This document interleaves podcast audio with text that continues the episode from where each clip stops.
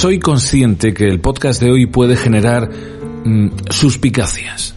Y suspicacias de las que menos me gustan, las suspicacias políticas, por el personaje, por su historia y por lo acontecido en los últimos años. Así que hoy lo primero que voy a hacer es mostrarme cómo soy políticamente hablando. Cómo soy aquí y ahora, porque no siempre he pensado así y no sé cómo cambiaré con los años. Os enseño mis cartas y así no hay debate posterior sobre si cogeo de una pierna o de otra. Una cosa muy clara. Para las fotos me vale cualquier político. Para las fotos del Día de la Discapacidad, del Día de la Lucha contra el Cáncer, para las fotos de las inauguraciones, para las entregas de premios, me vale cualquier político. Me valen los rojos, los azules, los naranjas, los morados y cualquier gama cromática. No creo a estas alturas en nuestros partidos políticos. No creo en sus sistemas internos de promoción y ascenso basados más en bandos y amistades que en méritos. No creo en los aparatos. En todos los partidos los hay. No creo en la nueva política impuesta en los partidos políticos marcada por criterios de marketing y responsables de prensa. No creo en ninguno. Pero igual que os digo que no creo en ningún partido político, os digo que sí creo en muchos políticos. Los años me han hecho conocer políticos que merecen la pena. Muchos sin sueldo público. Políticos que miran por sus ciudadanos hay buenos políticos. Algunos incluso los tengo como amigos y dentro de distintos partidos, de partidos enfrentados entre sí. La lástima es que los criterios que se impongan en los aparatos estén por encima de ellos en la mayoría de los casos. Insisto, para las fotos me vale cualquier político. No creo en los partidos. Sí creo en las personas. Dicho esto, vamos a centrarnos en el tema que hoy nos ocupa. Vamos a hablar de Juan de la Cierva. Cuando yo era niño, me hicieron memorizar una larga lista de inventos e inventores. En esa lista estaba, mm, por supuesto, Thomas Edison y su bombilla, Isaac Peral y su submarino, Benjamin Franklin y el pararrayos, Nikola Tesla y la corriente alterna, y como no, estaba Juan de la Cierva y el autogiro. Yo admiré a Juan de la Cierva como inventor. Me encantaba el desarrollo de su autogiro y han pasado muchas décadas sin que nadie pusiera en tela de juicio su trabajo y su legado. Sin embargo, en estos tiempos de buenismo y en los que podemos hablar libremente de muchas menos cosas de las que nos pensamos, vemos como a Juan de la Cierva se le sobrepone una etiqueta de colaborador necesario de la dictadura franquista. Se quita su nombre de plazas, calles o edificios públicos. Y ese es el debate que en el podcast de hoy ponemos sobre la mesa. ¿Está siendo injustamente tratada la figura de Juan de la Cierva? ¿Qué tuvo que ver realmente con la victoria de Franco en España, un hombre que murió el mismo año que comenzó la guerra civil?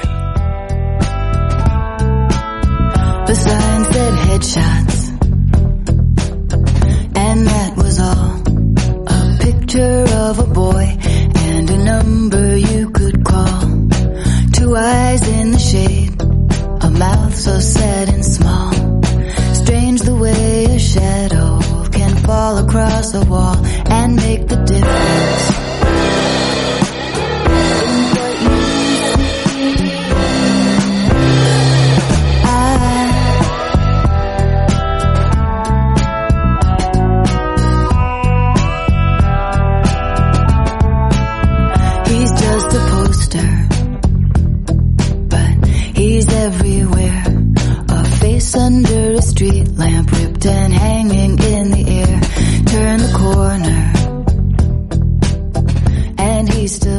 Susan Nadine Peck, más conocida como Susan Vega, nacida en Santa Mónica, en California, cantante, compositora estadounidense, que aunque siga teniendo esa cierta cara angelical y de niña, pues a estas alturas la mujer ya tiene 62 añitos. Vega es especialmente conocida por el éxito musical a finales de los 80. Todos, todos, absolutamente todos, recordamos canciones como Luca o Tom's Dinner, sencillos de, de un álbum que triunfó mucho en 1987. Bueno, pues esta canción que forma parte de su última etapa, de su álbum del año 2010, llamado Nine Objects of Desire, este tema que se llama Headshots nos sirve, como siempre, para darte la bienvenida musical a una nueva edición, a un nuevo podcast de ¿Por qué no decirlo? Bienvenidos y bienvenidas.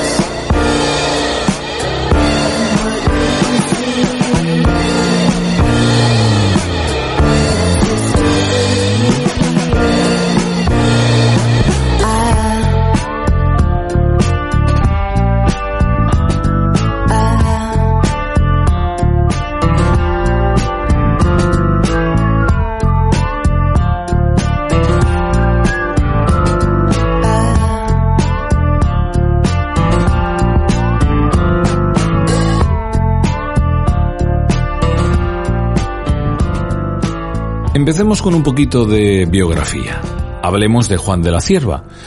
Con, conozcamos un poquito al personaje. Así un poquito por encima y sin entrar en demasiados detalles, podemos decir que Juan de la Cierva Codorniu nació el 21 de septiembre de 1895. Demostró una gran afición desde bien pequeñito a la aviación, al ingenio, a inventar cosas. Nació en Murcia en el entorno de una familia acomodada. Era hijo del ministro del rey Alfonso XIII, Juan de la Cierva y Peñafiel.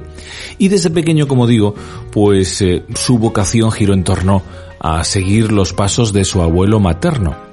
El abuelo materno fue un destacado ingeniero de montes, se llamaba Ricardo Codorniu, y bueno, pues a Juan de la Cierva le tiraba más este aspecto familiar que el político, le tiraba más la rama de la ingeniería, la rama de la invención, la rama familiar, que la parte política de sus congéneres.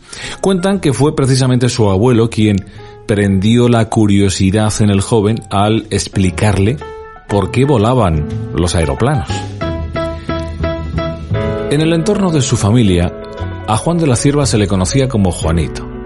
Juanito pasó su infancia entre Murcia y Madrid. Dicen que era un estudiante excepcional y voraz lector de libros, de libros de inventos y de inventores sobre todo, devoraba los que caían en sus manos. De adolescente compartió eh, esas inquietudes científicas con su hermano Ricardo y con dos amigos, los hermanos Barcala y Tomás de Martín Barbadillo. Entre ellos, esa pequeña pandilla, mataba el tiempo hablando de los avances de la aviación europea y construyendo sus propios modelos de avión, con elementos bien sencillos. Papel, eh, varillas ligeras con, con ramitas, gomas retorcidas que servían de hélices, cosas muy elementales. En 1910 llegaba la aviación a nuestro país, a España, y Juan de la Cierva y sus amigos empezaron poco a poco a profesionalizar la construcción de planeadores. Los jóvenes seguían haciendo pruebas. Antes de ingresar en la Escuela de Ingeniería en 1912 y con tan solo 16 años, De la Cierva logró construir y hacer volar un avión biplano al que bautizó como el Cangrejo. Fue el primer aeroplano español que voló durante un periodo más o menos largo de tiempo estamos hablando justo 20 años después de aquel famoso primer vuelo de los hermanos Wright. Bueno, desgraciadamente para él, ese aparato, el cangrejo, acabó estrellándose y provocó que su entorno, sus familias, las familias de los jóvenes, dejaran un poquito de apoyar aquellos descabellados inventos.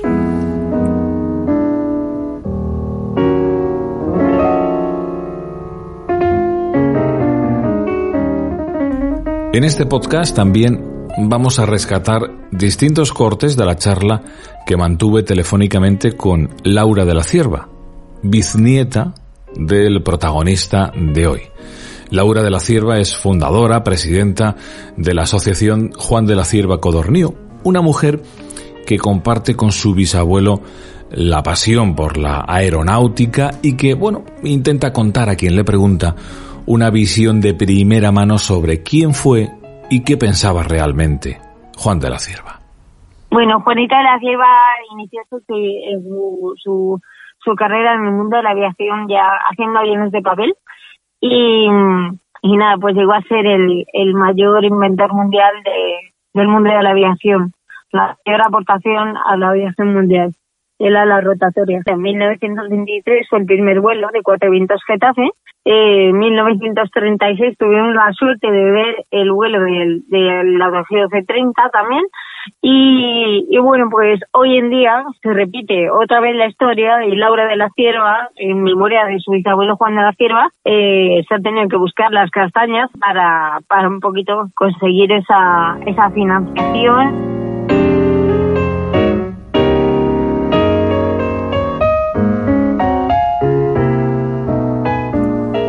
Aunque finalizó la carrera de ingeniero de caminos, Juan de la Cierva nunca, nunca ejerció ese campo, del mismo modo que fue elegido también incluso diputado a Cortes mm, por deseo de su padre, por un poquito de presión familiar, por seguir, por continuar con esa parte política de la familia. Pero indudablemente eso lo abandonó muy rápido y no mostraba, no mostró ningún entusiasmo por el mundo político. Lo que verdaderamente le apasionaba era hallar una solución a los problemas que habían llevado a su aeroplano al fracaso por la pérdida de sustentación de las alas. ¿Cuál fue el camino que empezó a coger? Pues fue evitando depender de las alas. Quitemos el problema de las alas. Ahí empezó a forjar la idea de un aparato que empleara la autorrotación un nuevo tipo de máquina voladora que bautizó como autogiro.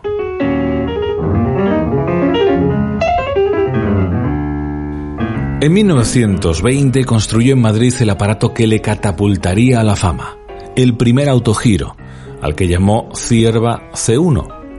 Para fabricar ese aparato utilizó fuselaje, ruedas y un estabilizador vertical sobre el que montó dos rotores de cuatro palas el aparato no llegó a volar, pues el rotor inferior giraba a menos velocidad de la prevista. A ese primer autogiro siguieron otros dos que también fallaron, el C2 y el C3, en los que la pala que avanzaba y la que retrocedía giraban a poca velocidad. El problema de la sustentación del rotor no lo resolvería plenamente hasta la construcción del prototipo C4, en el que de la cierva incluyó su revolucionaria idea de articular las palas del rotor en su raíz. Su cuarto modelo, el C4, con el que realizó exhaustivos ensayos en el túnel de viento del circuito cerrado del aeródromo de Cuatro Vientos en Madrid, logró volar durante más de tres minutos a una altura superior a los 25 metros. Un gran paso. A partir de ese momento, de la cierva, que había financiado con su propio dinero o con la eh, financiación familiar sus experimentos, contó con una ayuda extra, una subvención del gobierno español. Y así siguió avanzando, siguió prosperando, siguió perfeccionando sus modelos. Con el modelo C5 consiguió volar hasta Getafe y su siguiente modelo, el C6, fue exhibido ante el rey Alfonso XIII. Por fin todo el mundo pudo comprobar el potencial de los autogiros, hasta el punto de que en 1926 un grupo financiero británico ofreció su ayuda al inventor murciano. La empresa de la Cierva Autogiro Company, con sede en Londres, permitió al inventor español poder construir y poder seguir mejorando sus modelos con la vista ya puesta claramente en el mercado internacional eh, llegó las inversiones extranjeras llegaron eh, por parte de, de, la Zero Giro Company eh, por, por, por Harold Pickel, evidentemente, pero eh, bueno, pues eh, él tuvo que ir dejando su familia en Bayona con mi abuelo Carlos, eh, recientemente nacido, dejó la familia en Bayona y se tuvo que ir a, a Inglaterra para un poco desarrollar el, el tema del autogiro.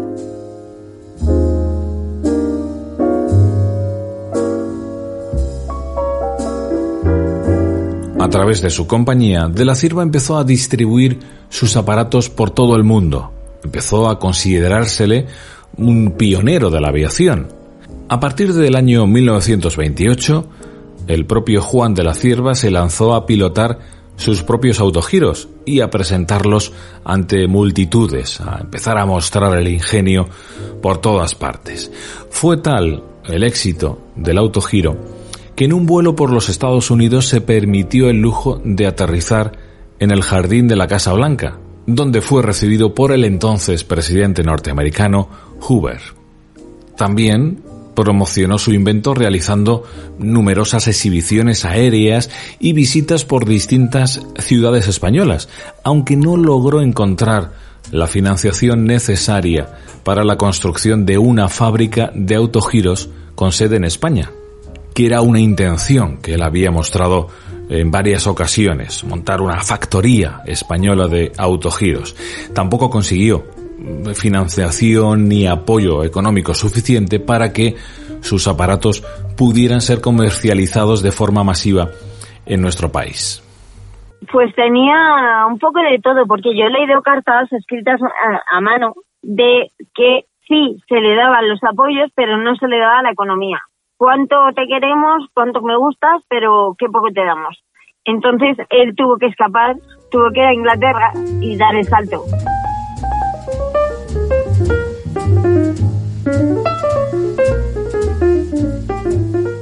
Juan de la Cierva también se hizo mundialmente famoso por atravesar el Canal de la Mancha por primera vez con uno de sus aparatos. Tras la travesía, los periódicos de la época lo contaban así. A las 16 y 16 apareció en el horizonte el aparato. Se veía girar su hélice con precisión. El autogiro dio una gran vuelta por encima del aeródromo pasando a gran velocidad. Después subió un poco y a 150 metros de altura paró el motor. Entonces el aparato comenzó a descender verticalmente y suavemente, sin ningún incidente. El autogiro se posó en la tierra. Sí, evidentemente después de dar el salto a la, a la de la Cierva Autogiro Company, luego saltó a Estados Unidos en, en la fábrica Abro eh, allí pues eh, desarrolló, siguió desarrollando ese invento que, que hizo y de hecho fue recibido eh, en un barco porque evidentemente en esa época no había más, más movimiento que, un barco y ese barco lo recibieron con, con casi 30 autogiros de la cierva, eh, autogiros T30 y ese aterrizaje que hizo en la Casa Blanca, porque eso, vamos, queda de la historia.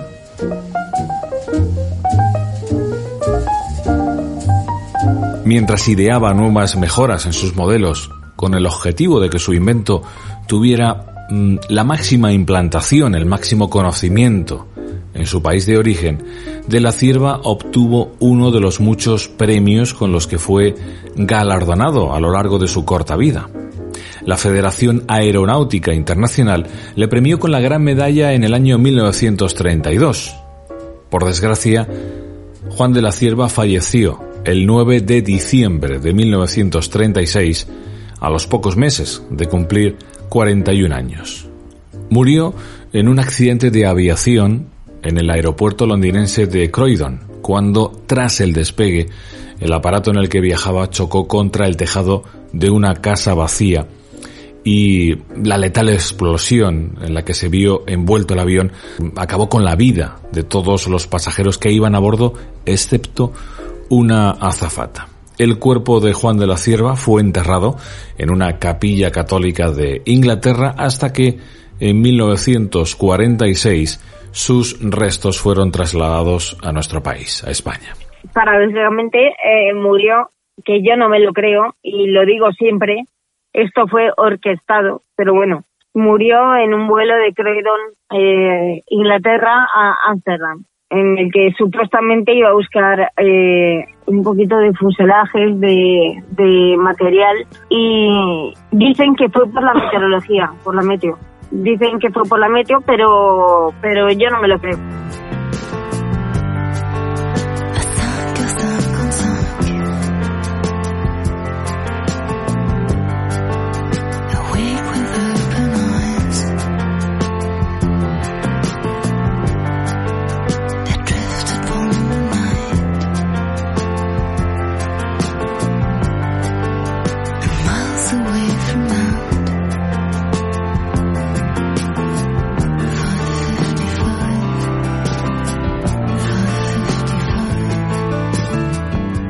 Una mujer multidisciplinar, una mujer renacentista llamada Charlotte Gainsbourg. Nacida en Londres, ha sido directora, actriz y cantante, mitad británica, mitad francesa. Empezó en primer lugar con una carrera cinematográfica muy temprano, impulsada por su madre, y un poquito más tarde, allá por 1983, arrancó con su carrera musical. Ha colaborado y ha trabajado con gente como la mismísima Madonna, Beck, The Divine Comedy o el mismísimo Paul McCartney. Palabras mayores. Escuchamos este tema llamado 555.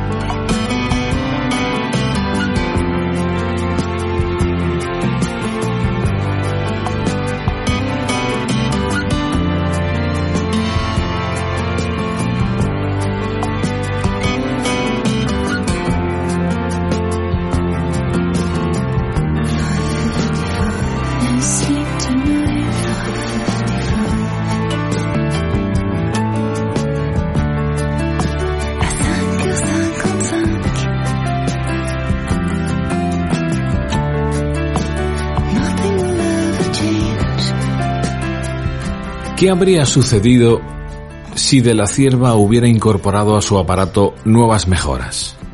Si hubiera seguido trabajando, si la muerte no le hubiera llegado tan joven, si hubiera seguido eh, afianzando todas sus ideas. Nunca lo sabremos.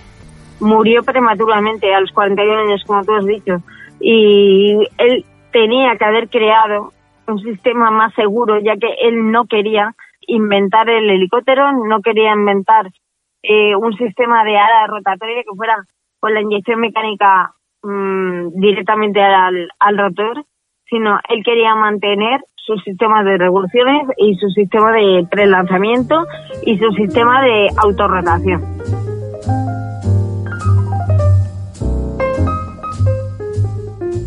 Juan de la Cierva se convertía, junto a Isaac Peral, en uno de los inventores más recordados de la historia de España. Tanto es así que desde el año 2001 el Ministerio de Educación otorga un premio nacional con su nombre. Ojo, el Ministerio de Educación otorga un premio nacional con su nombre para proyectos que han destacado en el proceso de transferir tecnología de los laboratorios a las empresas. También lleva su nombre un programa de contratación de investigadores en formación, los libros de la historia lo recogen merecidamente. Ha tenido y sigue teniendo nombres de calles, de plazas, de institutos y de colegios en toda España. Toda mi infancia, toda mi vida, he visto a Juan de la Cierva como el inventor que fue. Ni en los 80, ni en los 90, ni en los 2000 teníamos otra imagen de Juan de la Cierva que no fuera esta. Sin embargo, a lo largo de los últimos años, y si uno empieza a rastrear búsquedas por Internet, el nombre de Juan de la Cierva aparece asociado en los resultados de búsqueda de Google, por ejemplo, a otra palabra, franquismo. ¿Qué hay de cierto en la vinculación entre el inventor y el franquismo? Pues que en 1936, cuando estalló la guerra civil, el Ejército Nacional solicitó al inventor, que llevaba años viviendo en Londres, consejo como experto sobre la utilización de un determinado tipo de avión, sobre la utilización también del Dragón Rapid, que iba a servir, en principio, para trasladar al general Franco desde la isla de Gran Canaria a Tetuán, en el Marruecos español. Eh, Juan de la Cierva fue el único franquista que no conoció a Franco. Su familia estaba en Bayona. Mi abuelo nació en Bayona en la época del estallido de la guerra civil. Él estaba en, en Inglaterra. Juan de la Cierva era un referente, tanto europeo como, como mundial, de, de la aeronáutica española, porque ya se había encumbrado.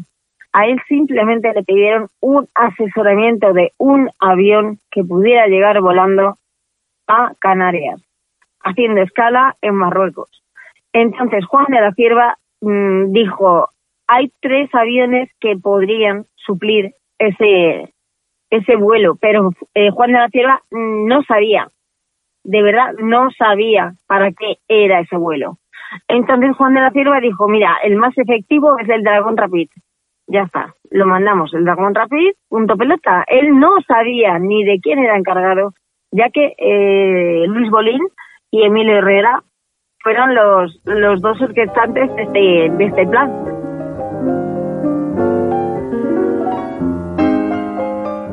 Si el inventor estaba al corriente o no de los planes de los sublevados y del destino del aparato, es algo que sigue suscitando una enorme controversia entre los historiadores a día de hoy.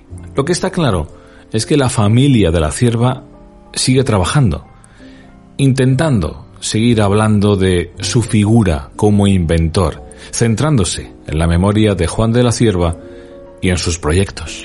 Bueno, pues los próximos pasos en torno a Juan de la Cierva son lo primero que ya hemos conseguido, eh, crear el Museo Juan de la Cierva y crear el Aeropuerto Juan de la Cierva, que ya por fin está denominado Juan de la Cierva después de un montón de, años de, lucha junto a, junto a mucha gente y, y luego también crear el, el Museo Juan de la Cierva ahí mismo en el Aeropuerto Juan de la Cierva. Y luego también crear un montón de eventos culturales, eh, como está el Imaginario Juanito, con obras de, artistas murcianos. Y, bueno, pues luego eh, los autogiros que se están construyendo en escala 1-1 de Juan de las Ciervas, eh, con los planos que he recuperado desde hace siete años para hacer un autogiro escala 1-1, no solamente estático, y luego tenemos una sorpresa que no solamente va a ser estático, sino que va a ser, que se va a volar eh, que vamos a hacer un desarrollo del autogiro donde la cabeza de rotor va a cambiar, donde vamos a introducir ese paracaídas que, que os he comentado y donde vamos a cambiar el chasis y vamos a cambiar el estabilizador con tres autogiros. Arte en el aire, pintarlos y, ponerlos a volar ahí aterrizando todos eh, como la brigada de la cierva en el, en el aeropuerto Juan de la Cierva todo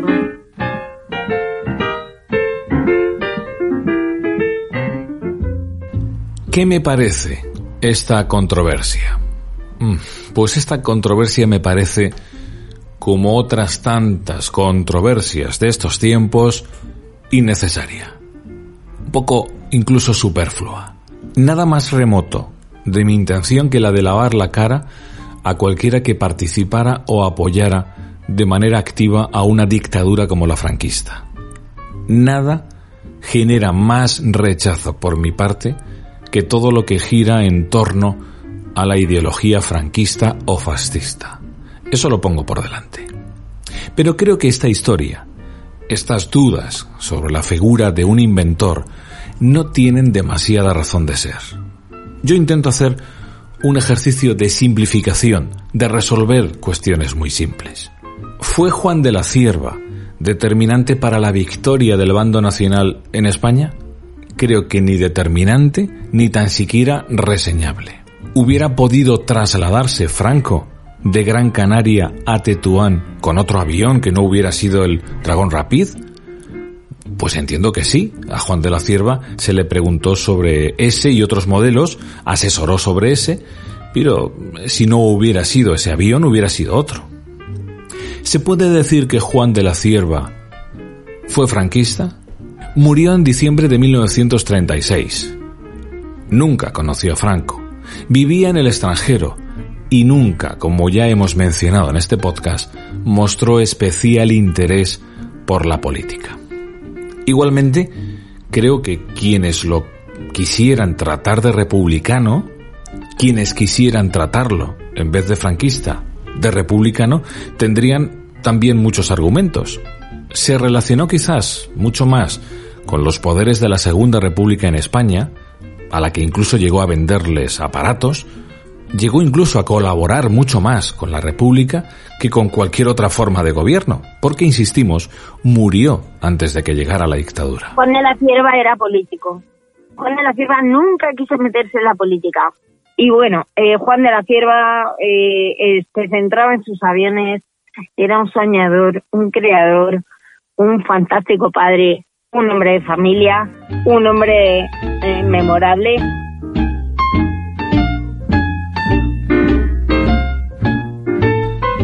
Estas sencillas reflexiones simples, quizás incompletas, por mi parte, hacen que me duela ver al inventor que estudiaba de pequeño en el cole, al inventor Juan de la Cierva, al inventor que admiraba, como una especie de, de Moisés abriendo los mares para que el franquismo llegara a España. Mm, no lo veo así. Lo siento, no lo veo así. La historia, lo que cada uno de nosotros hacemos en la parte de la historia que nos toca vivir, hay que ponerla siempre en contexto. Un ejemplo que le ponía a un conocido no hace mucho. Piensa en todos los maestros y profesores en España entre 1939 y 1975. Todos los que daban clase bajo un régimen dictatorial, adoctrinando a varias generaciones de españoles con unos férreos valores franquistas. Podríamos decir hoy alegremente que todos los profesores durante la dictadura fueron franquistas y colaboradores necesarios de una dictadura? ¿Que todos fueron adoctrinadores de un movimiento fascista? ¿Podríamos alegremente deshonrar su memoria por el papel que les tocó desempeñar en aquellos años? Creo que no. Habría indudablemente de todo, buenas y malas personas, que es en lo que se suele resumir la vida. Como os decía al principio del podcast, no creo en los bandos, no creo en los partidos políticos, creo en las personas. A la mayoría de las personas nos toca vivir, o mejor dicho, convivir, con lo que la historia, nuestra tierra y nuestras circunstancias nos tienen preparado. En la sociedad no solo hay buenos o malos, no solo hay dos posiciones fijas y rígidas, hay toda una escala de personas que a veces son buenas y a veces son malas, que no forman parte de un único peldaño. Casi nada en esta sociedad es blanco o negro. La mayoría, pues un gris, a veces más claro, a veces más oscuro. Hay muchos nombres merecedores de ser borrados de la faz de la tierra. Muchos personajes a los cuales merecidamente podríamos quitar sus honores, sus calles, sus plazas. Pero creo que en este caso la visión es un poco equivocada. Creo que Juan de la Cierva fue un inventor, nada más y nada menos que un días